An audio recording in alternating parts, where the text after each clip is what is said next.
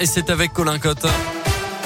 Bonjour Colin. Bonjour Mickaël, bonjour à tous. À la une de l'actualité ce matin, le retour à une vie presque normale à partir d'aujourd'hui. Le port du masque n'est plus obligatoire en intérieur, annoncé le gouvernement il y a deux semaines. Une seule exception dans les transports en commun et dans les établissements de santé. Le pass vaccinal est suspendu également à compter de ce lundi 14 mars. Plus besoin de le présenter pour aller au restaurant, au cinéma ou encore pour aller voir un spectacle. De quoi forcément redonner le sourire à Béatrice Paul, la directrice de Macon Événements, qui gère le spot de Macron.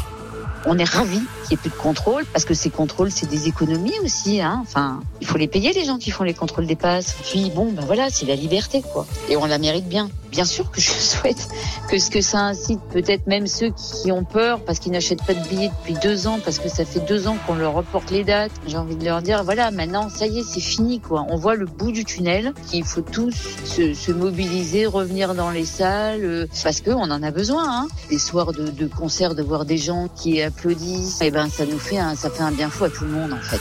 Le pass sanitaire continue à s'appliquer dans les établissements de santé, les maisons de retraite et les établissements accueillant des personnes en situation de handicap. Le port du masque qui reste également requis. Il faut continuer à appliquer les, des règles d'hygiène comme le lavage des mains, le nettoyage des surfaces et l'aération des locaux. Et les salariés qui le souhaitent peuvent quand même continuer à porter un masque sans que leur employeur puisse s'y opposer. Sur le plan sanitaire en France, les hospitalisations étaient en hausse hier, un peu moins de 21 000 patients. Au total, le nombre de malades en soins critiques était stable.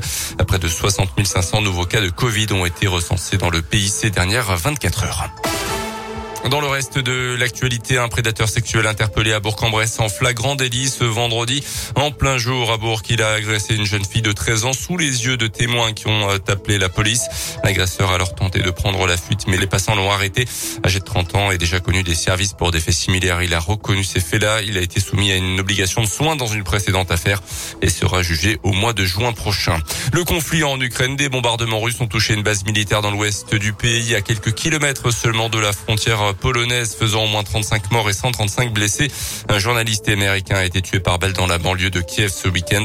Le port de Mariupol, lui, subit toujours un blocus. La situation humanitaire se dégrade dans cette ville, d'après les autorités. Hier, quatre avions de chasse français ont décollé des Hauts-de-Saône pour l'Estonie. Ils vont sécuriser le ciel pendant une période de quatre mois. Malgré tout, l'espoir est permis avec un nouveau round de négociations aujourd'hui entre les délégations ukrainiennes et russes. Les deux camps ont noté des progrès significatifs ces derniers jours espèrent pouvoir aboutir à deux premiers accords. Les sports avec du foot et la défaite de Clermont face à un autre mal classé en Ligue 1 de foot, Lorient 2-0. Euh, pas mieux pour euh, l'OL battu à domicile par euh, Rennes, 4 buts à 2 hier. Vendredi, Saint-Etienne avait fait match nul face à Lille. Au classement, Lyon est 10e à 9 points du podium. Clermont est 16e. Saint-Etienne retourne dans la zone rouge à la 18e place.